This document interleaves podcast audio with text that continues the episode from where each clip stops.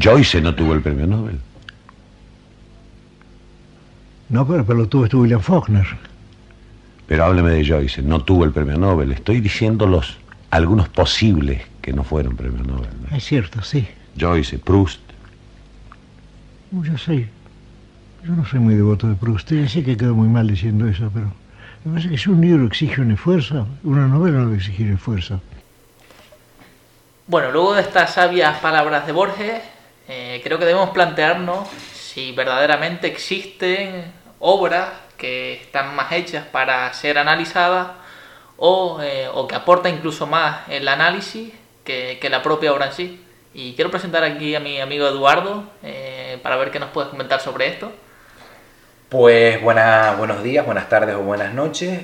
Mm, hablando un poco de, de, estas palabras de Borges, deja una reflexión muy interesante, ¿no? Que En Busca del Tiempo Perdido es una novela que mm, requiere de un esfuerzo notable para, para, ser leída. Y dice que las novelas no deben de requerir ningún esfuerzo para ser leídas. Bueno, es lo que estás comentando, Antonio. Oye, amor, este libro desde el punto de vista analítico es más interesante que desde el propio punto de vista de la novela. Bueno, yo en Busca del Tiempo Perdido, yo he leído los seis primeros tomos de los siete. Y sí que es verdad que requiere un esfuerzo significativo, en eso estoy de acuerdo con Borges, mm, porque lo que hizo Proust en Busca del Tiempo Perdido es a través de sus propios recuerdos, de su propia memoria, condensar todo un ambiente social, familiar, cultural, en, en, unas páginas, hasta un punto, eh, vamos a decir, extenuante, o sea, todos los detalles cuentan, todo vale para crear al fin y al cabo una especie de conciencia social en un lugar muy localizado, estamos hablando de la sociedad burguesa eh, parisina de finales del siglo XIX, principios del siglo XX, a caballo entre los dos siglos. Pues, ¿qué sucede ahí? Mm, sucede, pues, todo lo que sucede en la vida. O sea, él va a todos los detalles, desde anécdotas en reuniones burguesas eh, que sinceramente desde el punto de vista de un lector del siglo XXI, pues leer eso, hoy en día tú dices, bueno, esto para mí no tiene ningún interés como tal. Es decir, lo que me está contando este señor no, no me interesa. A lo mejor un lector de 1908, un burgués o una burguesa de esos años leyera eso, diría yo, si esto está hablando de, esta persona o está hablando, o mira, sí, reconozco esto que me está diciendo este hombre. ¿Por qué? Porque es al fin y al cabo un retrato de una época muy concreta y de un lugar muy concreto y de unos personajes muy concretos. ¿Qué sucede? Eh, a mí voy a hacer una especie de metáfora. Hay una película que es La noche se mueve, dirigida por Arthur Penn, protagonizada por Jim Hackman, y yo creo que fue la primera película de Melanie Griffith. Sale muy jovencita. Y al principio de la película, no desvelo tampoco mucho con esto, Jim Hackman, que es un detective privado, un tío que ya está de vuelta, ha vivido todo, está con su mujer. Eh, y la mujer le dice, es que voy a ir al, voy a ir al cine a ver una película de Romer. Y voy a ir con un compañero del trabajo. El, tú ves la cara de Jim Hackman y sabes que es que la mujer le es infiel. Y él sabe que su mujer le está poniendo los cuernos con otro tío. Y la frase de Jim Hackman es memorable. Dice, ver una película de Romer es como ver una planta crecer. Me voy a quedar en casa. Eh, sucede un poco con esto de Buscativo Perdido. No puedes estar esperando encontrar una trama, una introducción, desarrollo, desenlace, porque no la tiene.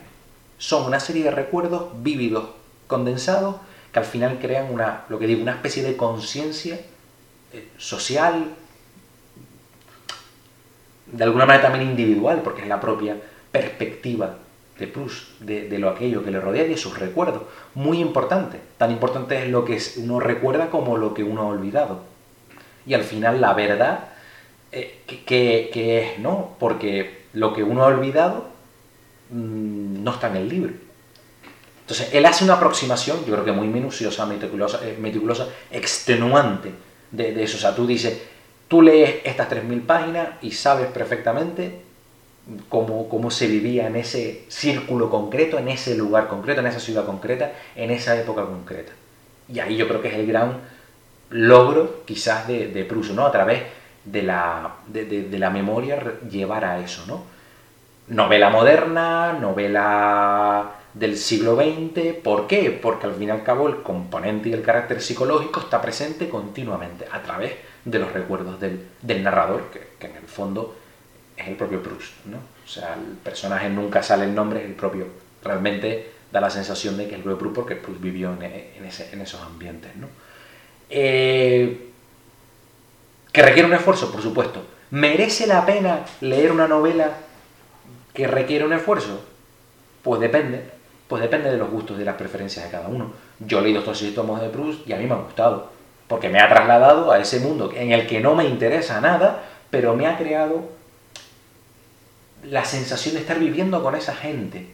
De ser un observador, un voyeur y al final, pues, pasan las páginas y, y sucede como con, con determinados directores de cine, que las películas no estás entendiendo nada, pero estás embelesado viendo esas imágenes. Pues Proust es capaz de crear esas imágenes en tu cabeza.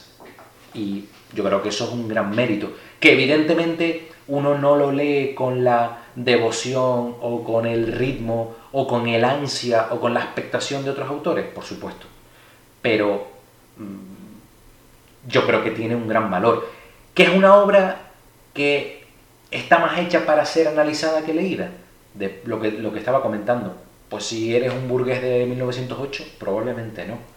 A día de hoy, igual, pues la obra, yo creo que más bien, que hacerse la, la pregunta contraria, yo creo que adquiere un significado mayor si se analiza antes.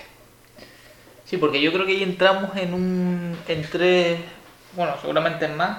eh, y es que eh, Buscar el tiempo perdido es a la vez una de las grandes sagas de la historia de la literatura. Eh, eh, seguramente habría que irnos a marcos más teóricos para ver hasta qué punto eso raya la novela histórica. Y, eh, y bueno, y al final es el compendio y la gran eh, imagen de la novela moderna del siglo XX, junto con El ruido de la furia y los finales de, de las novelas de, de Dostoyevsky. Pero, claro, hay una cosa muy curiosa y es que la gran mayoría de la gente que recuerda de En busca del tiempo perdido, no la historia en sí, sino la capacidad que tiene el personaje para eh, ser el primer personaje de la historia de la literatura moderna que tiene conciencia del tiempo. Y claro, puedo hablar en cierto modo de que tramos de la obra son fácilmente olvidables. También, yo creo que como tiene casi toda novela histórica, o sea, yo creo que es casi imposible ver, leerte Guerra y Paz y recordar todas las secciones. En cambio, también por dimensiones de la novela, si uno lee El viejo y el mar, sin, al margen del, marque- del marco teórico en el que está, que no es una novela histórica, seguramente recordará todos los tramos o incluso bueno, el del Quijote, el que la haya leído varias veces, sabrá los capítulos. Bueno, yo recuerdo de memoria algunos capítulos de- del Quijote. Porque no raya ese- esa parte en la que, que creo que tiene también a veces la novela, las grandes novelas, y es que eh, dentro de ese continuum hay una especie de vacío que solo aporta para dar una continuidad a la novela, pero que no es algo eh, importante, no es algo relevante. Y luego que, con respecto a lo de si hay obras que están que son más hechas para ser analizadas que, que leídas, aparte de la cuestión temporal, porque claro, yo ahora mismo leo la metamorfosis de Kafka y no termina de decirme gran cosa. En cambio, claro, uno se pone en el 1924, creo que es cuando sale, eh, una novela que empieza in media res, que habla de un problema burocrático y social enmascarado en una novela de ciento y poco páginas, eh, cambió el curso de la novela muy Y que seguramente la metamorfosis no es lo mismo el impacto que puede tener un lector de 18 años Claro. que el que puede tener uno de 50. Claro, Porque ahí hablamos del tema temporal, ya no solo de la, de la ubicación en el tiempo histórico, sino en el propio tiempo personal e individual, ¿no? Claro. Y también pasa que la novela más, una novela más grande siempre da pie a que sea más analizado. En la temporada anterior un programa en el que hablé de Nikolai Gogol y las almas muertas y realmente eh, tanta anotación y tanta ausencia del producto, es decir, del libro, hace que la obra esté incompleta. Porque faltan páginas, porque faltan frases, porque se quema una parte de la obra. Entonces, claro, ¿estás leyendo la obra o estás prácticamente eh, realmente analizándola? Porque gran parte de la obra no está. Y así como en otras obras, antes te comentaba lo de 100 años de soledad, al final hay análisis de 100 años de soledad que son más grandes que 100 años de soledad. Entonces, habla de, sí, leída, sí, sí, por supuesto, pero eh, ¿hasta qué punto se puede comparar la lectura con el análisis? Porque, joder, hablamos de análisis eh, que superan con creces. Mira, hay una edición del Quijote de Galaxia Gutenberg, que el tomo 1 es el Quijote con notas que van en la mitad de página, y el tomo 2 son notas sobre las notas. Claro, ¿hasta qué punto tú...? Ahí ya entramos, yo creo que en, el, en, el, ya no ni en el lector erudito, creo que entramos en el auténtico investigador de la obra. O sea, entiendo que esas notas, ese segundo tomo, por ejemplo, que comentas del Quijote, el segundo, no tanto el primero, porque igual sí son notas a lo largo de, yo creo que pueden ser útiles para la lectura, una lectura, vamos a decir, convencional, pero el segundo tomo, evidentemente, está pensado para auténticos estudiosos y analistas y para, de alguna manera, que la investigación realizada por ese, por, ese investigador, para la redundancia, quede reflejada en algún sitio, que de, mire, yo he, hecho esto y quiero que esto pase a la posteridad porque estamos hablando de una de las grandísimas obras de la literatura universal y esto creo que merece la pena que, quede en el recuerdo. Claro, pero eh, ¿hasta qué punto cuando tú ya no solo el, investigador o el erudito. Cuando tú lees una gran obra, si el análisis muchas veces te da más que la obra. Voy a poner un caso eh, con el Ulises de Joyce, no recuerdo el nombre del crítico con el que se sentó Joyce. Entonces, claro, esa obra tan canónica, tan compleja y demás, él le explicó al crítico que cada capítulo representa una parte del cuerpo. El capítulo 1, por ejemplo, es el tejido corporal, es la piel. Claro, si no lees el análisis, no es posible que no entiendas nada de la obra o que cada parte de la obra eh, simboliza un momento de, bueno, Ulises, por ejemplo, yo creo que es justo el ejemplo de lo que estás comentando. Es que Ulises, el problema está que sin ese análisis, probablemente el lector o la lectora va a estar perdido. Yo leí Ulises con la edición, en la edición de cátedra, que tenía una, lo, creo que es la única vez que lo he visto. No es que tuviera solo notas a pie de página en casi todas las páginas. Es que antes de cada capítulo te hacía una introducción del capítulo para que lo entendieras cuando lo leyeras. Y estamos hablando de introducciones de 10 o 12 páginas. Para que tú entendieras, o demás, no, no recuerdo ahora, para que tú entendieras lo que ibas a leer, lo que ibas a leer yo leí el primer capítulo y dije, ah, esto tampoco me había entendido que esto era lo más complejo del mundo y tal. A partir del segundo, aquello tuve que leer las introducciones, si no era imposible porque no cogía, te, estabas, perdido, estabas naufragando en el mar. Esa es una obra muy compleja que evidentemente para poder apreciarla ya no en un 90, en un 80%, sino para poder entender al menos el significado de, de algo de la obra, tienes que tener un aparato crítico detrás. Esa no, yo entiendo que no se puede leer de otra manera. Claro, y eh, eso plantea, o sea, ¿eso es una obra para ser leída? Bueno, es una obra para ser leída, pero a la vez requiere de una interpretación y requiere de un análisis de significado. Es decir, yo más que decir, o sea, cuando Proust escribe eso, escribe ese libro, entiendo que Proust quiere escribir y quiere que se publique, porque si no, pues te lo guardas, en un, lo guardas en un cajón y ya está. Al final él quiere hacer un análisis del hombre moderno, del hombre del, hombre del siglo XX, del hombre que, que, digamos, ya no está atado a la religión, o sí, mm, pero que desde luego sí que vive atado a otra serie de convenciones.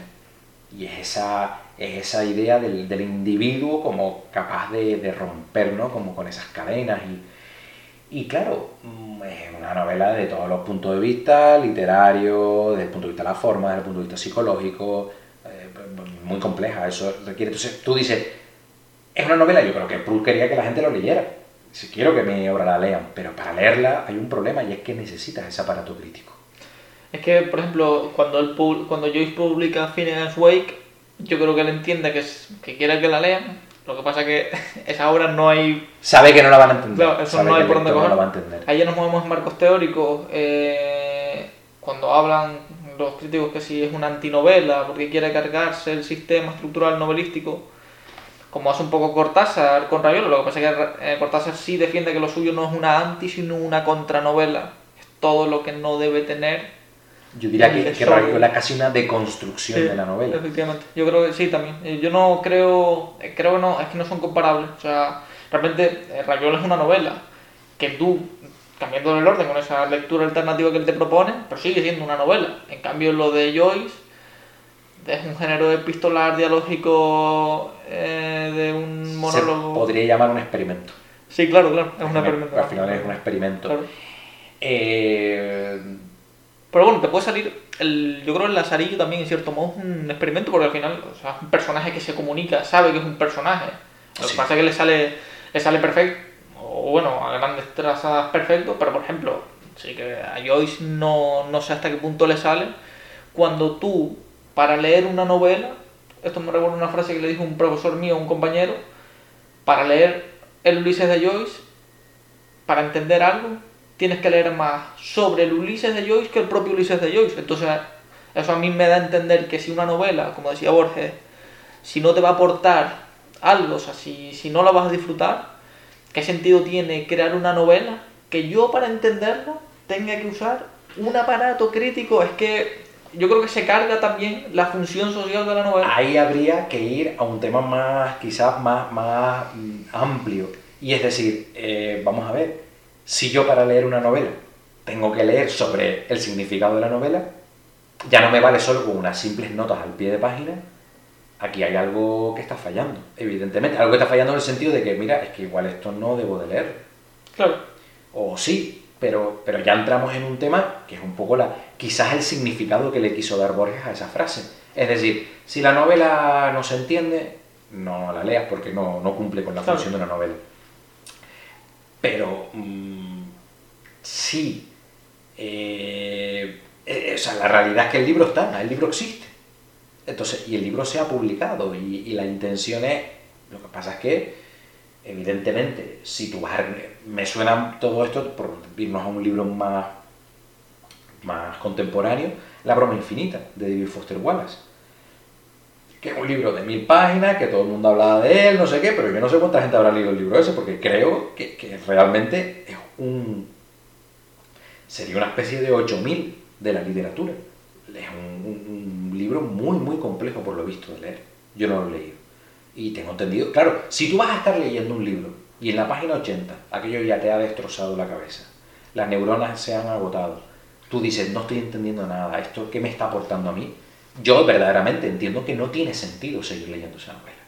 Hmm. Si esa novela, aunque tú no estés entendiendo nada, te está aportando algo que no sabes lo que es, que en tu inconsciente está haciendo, eh, provocando determinados estímulos, tú estás, te está provocando algo, pues se puede seguir leyendo, entiendo yo. Lo que pasa es que, volvemos a lo mismo, pues igual el aparato crítico sería algo interesante. Eso me pasa a mí con dos escritores, con Takashi Hiraya, del que leí El gato sobre el tejado, no, eh, La casa del gato, no recuerdo el título, una de las pocas novelas que tiene, y con Bioy Casares, el que cita Borges. A mí Bioy Casares tiene algo que me cuenta una historia como La invención de Morel. Yo no sé ni por dónde me están viniendo los datos, pero tiene algo que dice, bueno, hay que seguir hasta... En cambio, luego hay otras novelas. También influye eh, un constructo artificial del autor en el sentido de lo que te plantea y lo que hay en el fondo. Por ejemplo, dice Márquez en una conversación que tuvo con Vargas Llosa en Lima que ese tipo de literatura un gran maestro es el propio Borges. Cuando él dice que su... le encanta leer a Borges, que en lo artificial es absolutamente único porque juega con el lenguaje de una forma, con una prosa única, De hecho, Vargas Llosa dice que es el segundo escritor más importante de- del habla hispana, de toda la historia. Pero claro, luego las historias que cuenta en sus libros, en los cuentos, no son nada. Entonces, claro, ahí ha jugado contigo en una especie seguramente absolutamente para leer, al margen de cualquier tipo de análisis. Porque yo voy a analizar eh, a Funes, o al Inmortal, o al hombre de la esquina rosada. ¿Y qué te puedo decir? O sea, que es un artificio vocal muy bueno, pero claro, luego la obra. Ahí podría encontrarse una dialéctica entre forma y significado. Claro. Entonces, ¿qué es lo ideal? Que forme significado, formen un conjunto equilibrado, que el lector esté leyendo la obra y diga, wow, qué bien está fluyendo esto. Eh, que tú dices, Dios mío, esto, esto es, qué bien, porque es algo que está, digamos, utilizando una estructura formal muy, muy interesante y luego la- está, está dotando a la historia de una chispa, de una oye, de un interés, ¿no? de, un, de ritmo. Eh, hablando de Vargas Llosa, por ejemplo, la fiesta del chivo, que recurre al. Vamos a contar la historia a través de varios personajes, que, vamos a ver que eso no es que él innovara con eso, pero lo importante es que ese recurso lo ha utilizado muy bien, lo utiliza magistralmente en esa novela. Claro. Entonces al final tú dices, ha utilizado un recurso formal eh, muy potente o, o realmente que, que muy llamativo, pero lo ha puesto al servicio de la historia. O sea, al final, cuando si, si un autor va a escribir, Borges se ve que se divierte, disfruta con esos artificios, como comentas tú, porque, porque él en el fondo yo creo que es un poeta o era un poeta y tiene alma de poeta y al final todo debe de girar en torno a una especie de formalidad o de expresión lírica que alcanza su, su culminación y luego al final sí eh, la, la- la historia se cuenta, queda, pasan cosas, pero, pero realmente es la forma en la que él lo ha contado lo que yo creo que queda en la retina del espectador, Que yo creo que es incluso en la, este caso del lector. la, la perfección. eh, esas historias en 10, 12 páginas tan bien expresadas, un lenguaje tan claro, tan perfecto en cierto modo. A mí Borges me da la sensación no le sobra nunca nada. Cambias, es como un puzzle perfecto, le quitas un artículo y ya se te desmorona. Sí, porque es cierto que aunque cuando un lector se aproxima por primera vez a Borges puede pensar que en cierto modo puede ser hasta un poco barroco, yo creo que no lo es. No. Yo creo que no es un. es, es un cuidadoso de la forma, es fundamental. Y lo que tú dices, la forma no solo es cómo cuentas, cómo ordenas las palabras, cómo- sino qué palabras utilizas. Que eso es muy importante. Es decir, no es utilizar una palabra que otra porque probablemente esta encaje mejor en, en lo que él quiere expresar. ¿no? Seguramente también se debe a la formación. Lo primero que él no es lector de novelas. En la poesía la palabra importa mucho más que en la novela. Es lector de filosofía eh, alemana y traductor de Schopenhauer eh, con el enclave ese alemán del lenguaje. Y además esa prosa anglosajona que tiene, su estilo es mucho más anglosajón, está todo mucho más medido. Borges sí seguramente representa esa parte en la que la obra está hecha más para ser leída que analizada, porque si yo voy a anotar eh, eh, el cuento sur, seguramente me va a costar muchísimo más que, por ejemplo, en, como decía antes, con 100 años de soledad. 100 años de soledad en una buena edición hay más nota que texto prácticamente. El otro día la terminé en la de cátedra y vas a historia de un disidio y en historia de un disidio es Claro, hablamos de un análisis de 300 y pico páginas. O sea, estamos hablando de un análisis casi del tamaño de la novela. De, de un libro completo analizando otro libro. Efectivamente. Un libro que sirve para analizar otro libro. Efectivamente. Porque no. Claro, incluso Márquez habla de que sí existe un lenguaje poético dentro de, dentro de 100 años de soledad. Ese artificio crítico es lo que dota a la novela muchas veces. Yo, no me, o sea, yo ahora me pongo a leer sin, sin saber lo que leí de, de 100 años de soledad. Claro, estoy leyendo una novela totalmente distinta sin saber ese carácter lineal de todos los miembros de la familia que reproducen todas las cosas. que Úrsula es la representación de la novela histórica, hecho personaje. Entonces, claro, eh, más que analizado, yo creo que hay obras que es que no las concibo sin un análisis. También es papel del investigador o del crítico dotarle de ese análisis porque si no te has perdido la gran parte de la obra. O sea, si, si no hubiera un investigador que cogiera y dijera lo que hay detrás de cada capítulo del Quijote, hablaríamos de una novela, no sé, encriptada, muy difícil de... Más, más pobre, seguramente. Pero un lector, una persona que vaya a leer por primera vez el Quijote, eh, vamos a imaginar una edición completa, íntegra, pero sin ningún tipo de anotación ni de, análisis, un lector con, mente abierta, ¿vale? De decir, mira, voy a leer una obra de hace varios siglos, pero me da igual, o sea, yo sé que esto es castellano antiguo, lo acepto, mm, no pasa nada, o sea, lo, lo leo como si estuviera leyendo el periódico. Realmente no sería capaz de apreciar la fuerza y la energía que tiene la obra.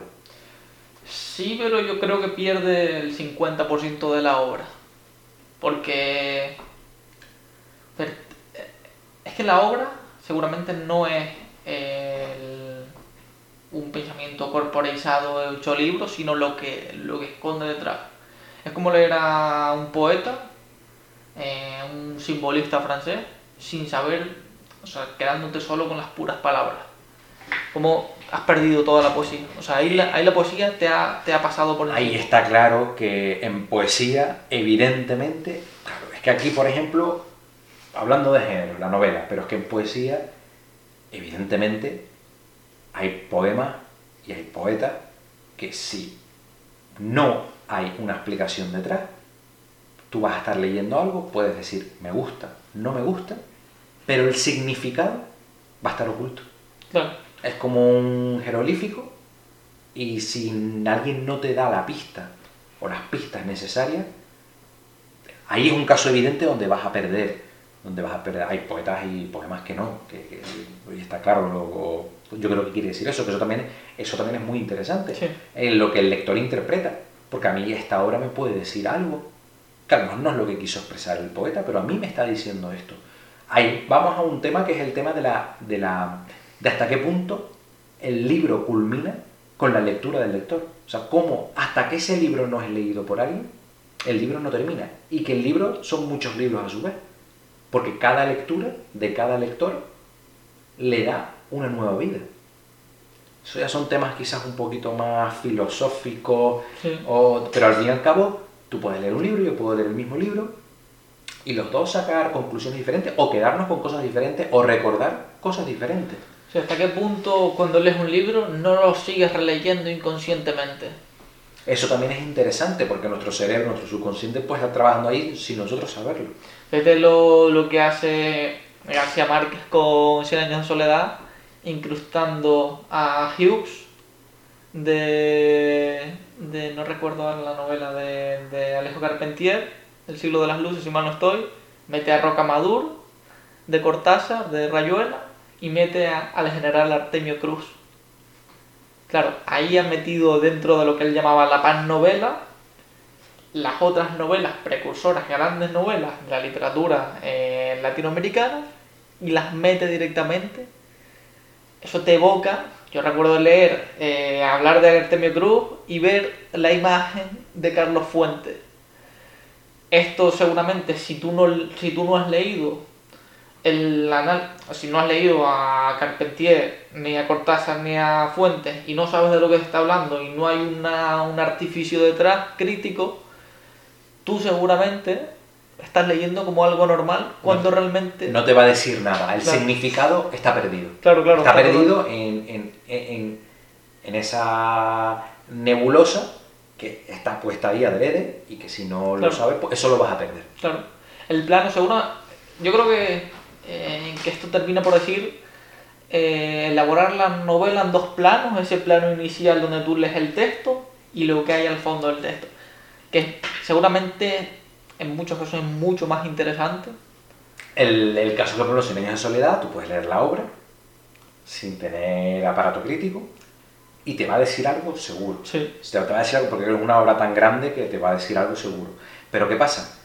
Te pierdes ese otro subtexto. Casi podríamos hablar de un, de un juego, ¿no? Sí. Que plantea Márquez, ¿no? García Márquez ahí con, con ese juego homenaje, por decirlo de una manera, o, o que al fin y al cabo es decir, mire, esta novela bebe de otras novelas. O yo quiero hacer este guiño porque al fin y al cabo yo quiero que esta sea la gran novela del boom. O sea, la gran novela de, de- de una generación, por decirlo de una manera. No lo sé, ¿eh? Yo hablo, sí. yo hablo de, de, de un poco de, de la idea del escritor cuando puede estar pensando en esto que estoy escribiendo. Simplemente, pues, pues simple inspiración que te viene y, y lo, te viene y dice voy a poner esto aquí, voy a hacer estas referencias a estos personajes de otras grandes novelas de mis coetáneos. ¿no? Claro, pero tú léela sin aparato, sin análisis. ¿Qué, qué te queda? Bueno, con, la, con una saga Claro, familiar. claro, te quedas con Yo básicamente me quedo con una saga familiar eh, y, y bueno, y cómo volvemos otra vez por conectar con Proust con el tema de- del tiempo y la memoria. Pero ¿qué porcentaje de la novela has captado? Claro, de- de- ahí volvemos a lo mismo. García Márquez, a lo mejor tú entender, un lector, una lectora, lo que García Márquez, todo lo que te ha querido transmitir, es que eso a lo mejor no lo consigue nadie. Sí, sí, nadie. Lo sabe el propio autor y nada más. Pero claro, no es lo mismo apreciar un 85% que, que, un- que la mitad. Si esto se puede mirar en términos porcentuales, se puede medir en términos porcentuales, que no lo sé. Pero evidentemente, con ese análisis, con ese análisis crítico, pues. Yo en ese sentido, las notas al pie de página, muy interesantes siempre. Mm, La introducción, mientras que no te destripen la historia, también es interesante. Y luego yo creo que sobre todo lo que es más interesante son cuando hay, que no suele haberlas en, en las ediciones de los libros, conclusiones. Es decir, mm, si vamos a hacer una- un estudio, pero final, no, no, normalmente el estudio Sí. es previo. Sí, seguramente sea más interesante leerlo al final. A lo mejor es decir, pues voy a leer esto al final para, para ir viendo, oye, ahora que tengo la lectura fresca y, y tal. Eso sí, las notas, pues durante la lectura lo que pasa que también es verdad, que yo recuerdo, por ejemplo, leer Fortuna de Jacinta con, la- con las notas y al final te pierdes. Si te cortas Te pierdes. ¿por qué? porque tú estás leyendo una historia, al fin y al cabo es una historia Mm. Y aquello pues rompe mucho el ritmo de la lectura. Todo cuando hablamos de novelas tan grandes, Sobre todo no es lo mismo que vayas a leer ahora a Pedro Páramo. claro, Pero Páramo, te la- vamos, mm, yo creo que es hasta muy recomendable. De hecho, yo creo que es recomendable leerla una vez sin nada y luego volver a leerla, pero con ese aparato crítico analizado. ¿no? puede ser. Yo siempre he defendido que es el- para mí la mejor novela de Latinoamérica. O sea, incluso por encima, es que está, sea, está todo metido ahí, todo. Lo que está claro que es una gran novela y sobre todo que hizo bueno ahí eh, el bueno Juan Rulfo, eh, lo, del, lo del refrán de si es, si breve, mm, si, si lo bueno es breve, dos veces bueno. Sí, pero Gracián, que el refrán es de él, de Baltasar Gracián, No luego hacía obras de 600 páginas. Bueno, Es que- no. En casa de herrero, cuchara de palo, ¿no? Pero O fíjate sea, que eh, otro, en 100 años de soledad hay frases que están extraídas del Pedro Páramo también. Claro, te la pierdes. Hombre, también te digo, si eres capaz de recordarlo es muy difícil. Muy difícil que tú... Sí, Sí. eso te lo podrán decir en una nota al pie. Claro, claro. Miren, alguien que haya estudiado eso, que haya hecho ese esfuerzo por ti. Porque al fin y al cabo, todo ese aparato crítico que alguien se ha esforzado para que tú, lector, cuando lo vayas a leer, lo tengas más fácil. Sí, claro. Lo tengas más fácil. Una cosa curiosa que le pasó una vez a Cortázar es que el- se le acercaron y le dijeron, coño, Casa Tomada, que es el cuento de bestiario, el de los primer cuentos más cuento. famosos de Creo Cortázar. que es del 52. Entonces se le acercaron y le dijeron, es la representación de Argentina, ¿no? Han entrado a alguien y se ha hecho con el poder.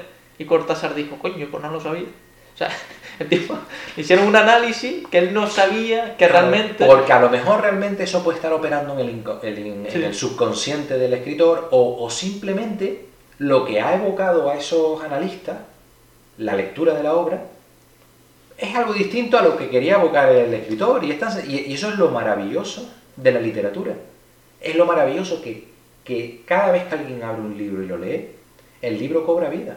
Totalmente. Y es una vida seguramente diferente a la que va a, a- a suceder con otra persona que pueda estar leyendo el libro al mismo tiempo, en otro lugar eh, y en otro idioma incluso, en otra traducción. Es decir, mm, Eso es muy, muy, muy, muy, muy bonito. A mí me parece que es maravilloso porque le da una... La libertad creativa de, la- de una obra, al final, luego acaba de terminar culminándose o desarrollándose en el propio lector. Y Sí. eso es, mm, a mí me parece una idea muy poderosa. No sucede con todas las obras, evidentemente.